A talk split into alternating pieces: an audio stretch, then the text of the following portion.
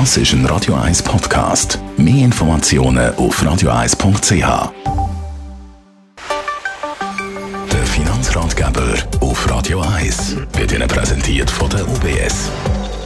Und wenn es noch länger so bleibt, dann sucht man sich gerne ein Sonnenplätzchen einfach noch jemand anders auf der Erde für eine längere Auszeit, oder? So ein Sabbatical, der muss aber sehr gut organisiert sein und man kann ja nicht einfach auf morgen von heute auf morgen alles liegen lassen in der Schweiz.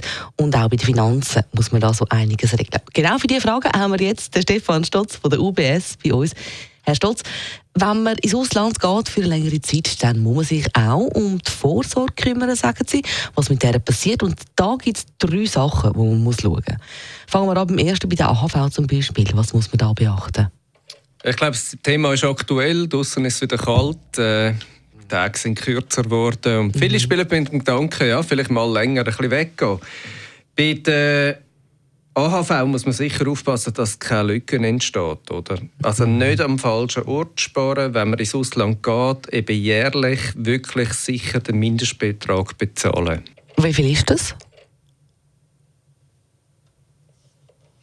Das sind 2019 482 Franken gewesen. und es ist eben wichtig, dass man eben ja keine Lücke hat, weil wenn man ein Beitragsjahr würde verpassen, wird im Alter nachher die Rente um 2,3 Prozent gekürzt. Mhm. Ein Tipp: auch wenn sie es mal verpasst haben, man kann noch bis zu fünf Jahre kann man nachzahlen. Aber unbedingt daran denken, der AHV nie eine Beitragslücke.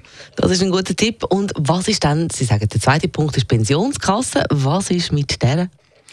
Bei der Pensionskasse ist es natürlich so, ja, wenn Sie kein Arbeitsverhältnis mehr in der Schweiz haben, dann ja, ist eigentlich auch Pflicht erlischt, dass sie dabei sind. Es gibt ein paar wenige Pensionskassen, wo so temporäre Auslandaufenthalte bei sich passen. Und sonst muss man eigentlich sein Geld rausnehmen. Und dann gibt es ein Thema, das ist das Freizügigkeitskonto. Mhm.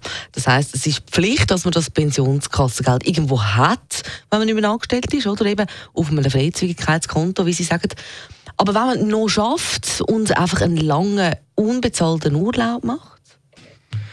Also wenn Sie einen unbezahlten Urlaub machen, bis zu einem Jahr, dann ist es eigentlich im Normalfall so, dass man kann versichert bleiben kann. Das heißt, Sie müssen das Geld nicht aus der Pensionskasse rausnehmen und in ein Freizügigkeitskonto tun. Aber das ist ganz wichtig, bevor Sie dann effektiv planen und Daten schon vorne haben, reden Sie mit Ihrer Pensionskasse. Und dann zum Schluss das Dritte.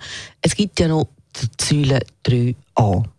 Wenn Sie länger ins Ausland gehen, dann können Sie Ihre Säule 3a-Konti und Depot ganz normal weiterführen. Das heißt, Sie müssen die nicht auflösen. Wichtig ist aber zu wissen, dass wenn Sie in der Schweiz kein AHV-pflichtiges Einkommen haben, ja, dann können Sie natürlich auch keine Beiträge in die dritte Säule machen. Danke vielmals, Stefan Stolz, für die Tipps. Und wenn Sie wirklich einen längeren Sabbatical planen, dann für Sie ganz, ganz gute Erholung. Das ist Radio 1 am Das ist ein Radio 1 Podcast. Mehr Informationen auf radio1.ch.